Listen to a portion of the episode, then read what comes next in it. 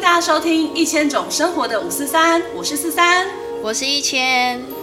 今天 没想到我们马上就可以接双生火焰的话题吧？什么马上？今天我问了朋友，因为你知道，我就坚决不看你的任何写双生的事情。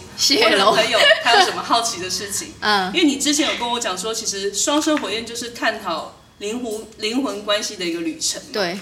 那他的话，他说他他遇见了很多跟双生火焰有关的。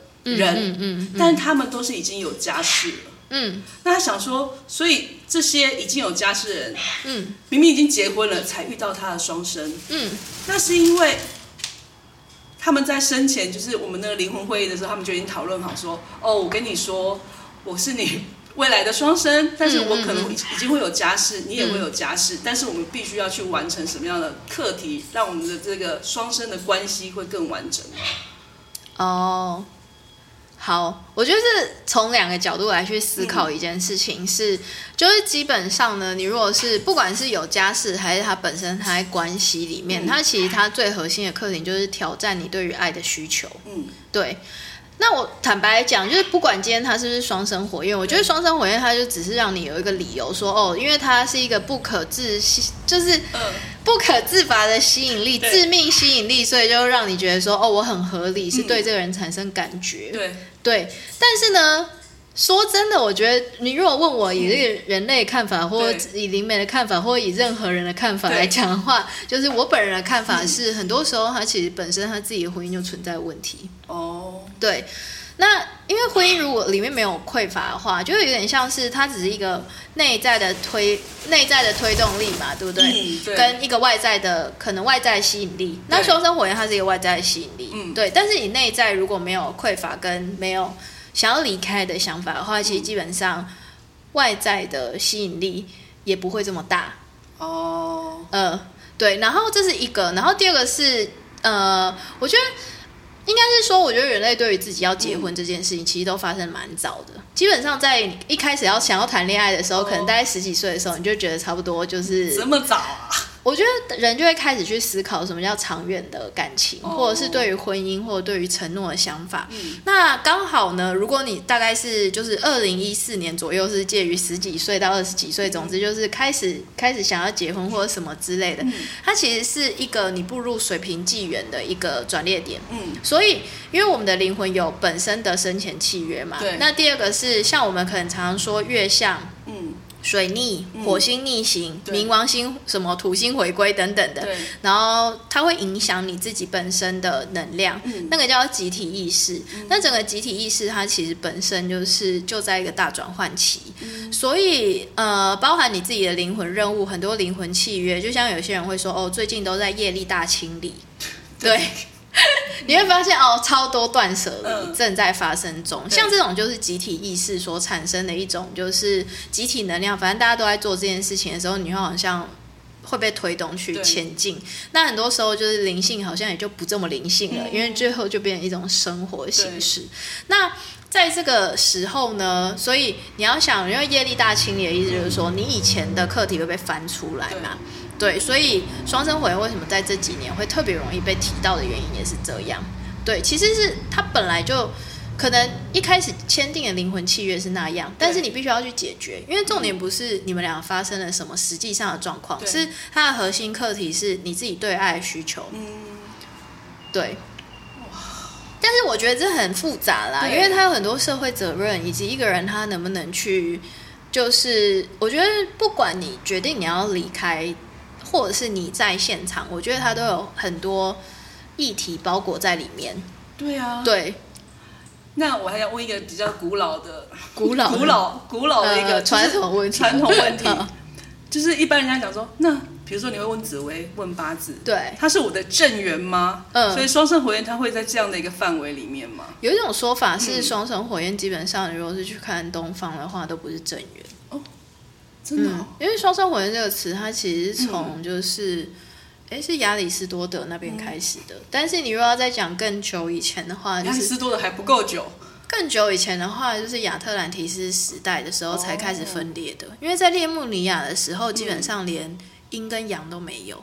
是无性别的，对，所以它其实本身我觉得阴跟阳，它也是一种分化，哦，就一种二元论的存在，对，对啊，对，所以其实蛮有趣的点是，本来你自己就是完整的，嗯、但是有一个人他的出现，让你意识到一体性的这件事，嗯。嗯的时候，好像你就必须要开始去思考说，其实我跟其他人中间的关联是什么？嗯，我觉得这是双生火焰最重要的事。哇，这个课题也蛮大的哦。对啊，对啊，都要送医了，真的都已经偶一偶一了。对。哦，那好，那你就说，比如说我要开始去关注这些话题嘛？但是我觉得蛮有意思的是，嗯、你你朋友问的，对，问问题，他的意图是什么？哦，你觉得他的背后，他背后想说，那如果说你看这些呃所谓双生火焰的人，他们都是有家室的，对，那这样以一个一般道德来讲，就是如果说他今天真的就是一个，他也不管，他是不管我们刚刚讲说，他也不好好整理他身边周围这些关系，他就不顾一切的往前冲的话，那其实就是我们以一般传统的 对 道德观来讲，就是觉得很有问题。那这件事情就算发生了，对。好像也不会让世界变好，虽然他只是关于两个人的，但是其实他已经把很多人世界都搅混了。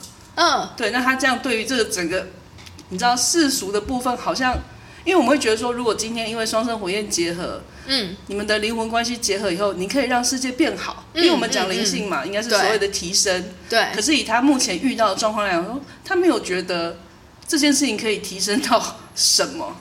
对，oh, 那我问你哦，嗯、你如果不要说双生火焰，因为它很虚幻，你没有办法去用科学的方式去理解。嗯、那好，我们就在讲，可能我们爸妈那个年代，好了，可能他他们现在大概四十岁到六十岁那个年代，就是四四十岁这么年轻啊？哦，好，没有，就是大家的爸妈，哦、我们的听众朋友可能十几岁啊，好好好，四十岁到六十岁那个年代，嗯，好，同志的。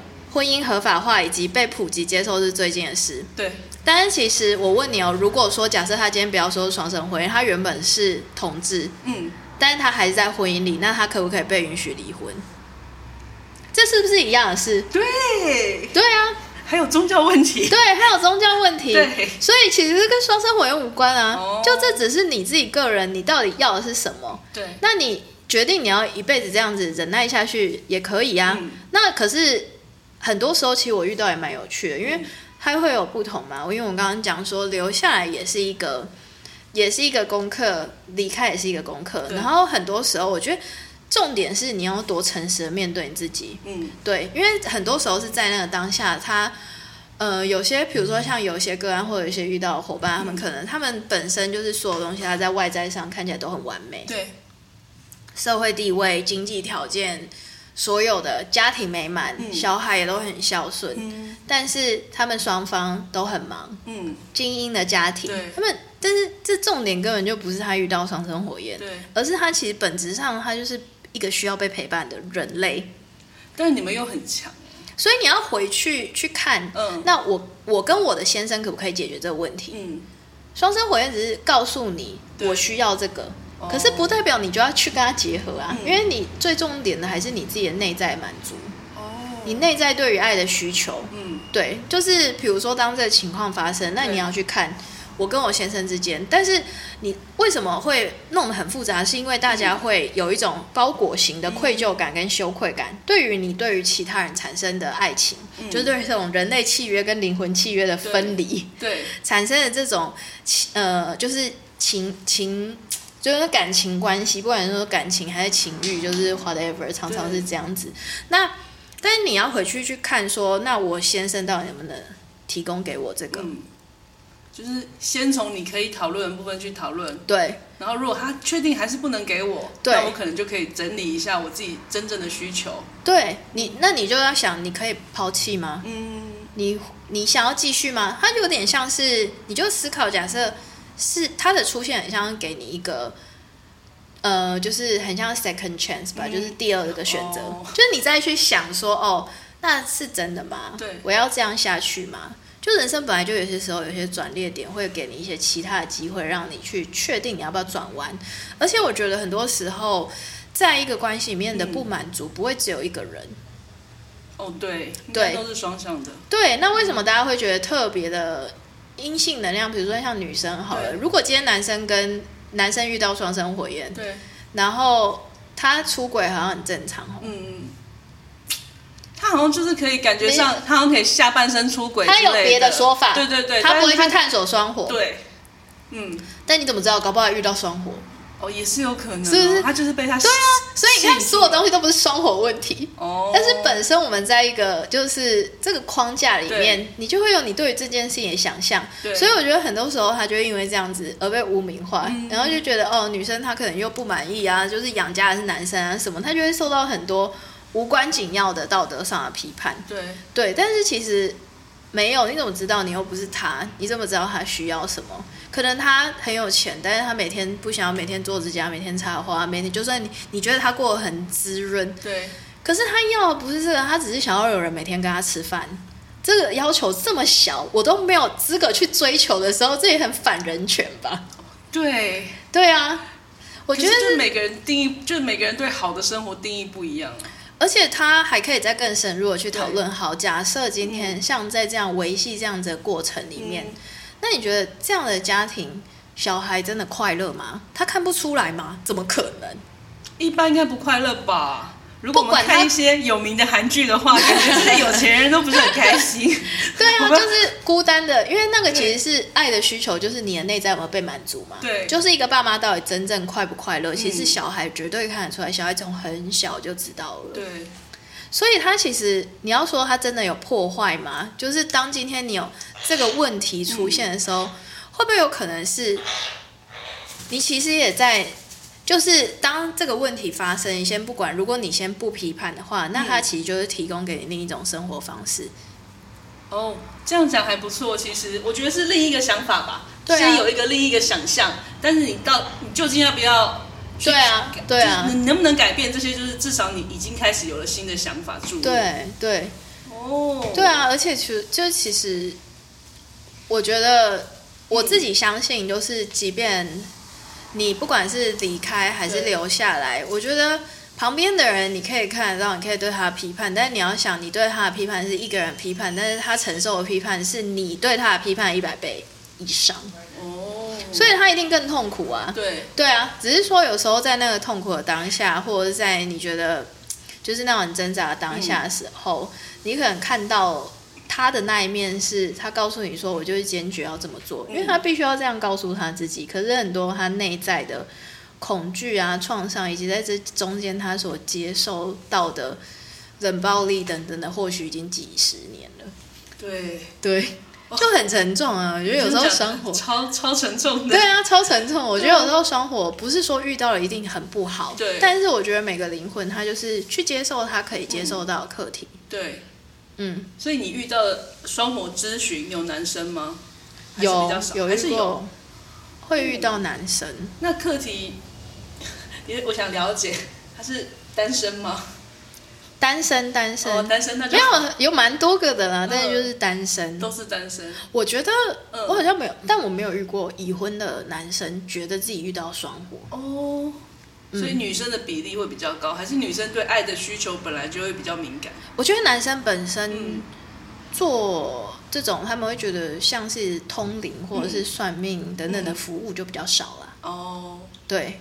但是还是在筛选之下又更少，可能没抬到我面前，对，很难。而且是双火，我觉得应该问的人会在比例会再少一点。对对对对对对对，最后就筛选为零。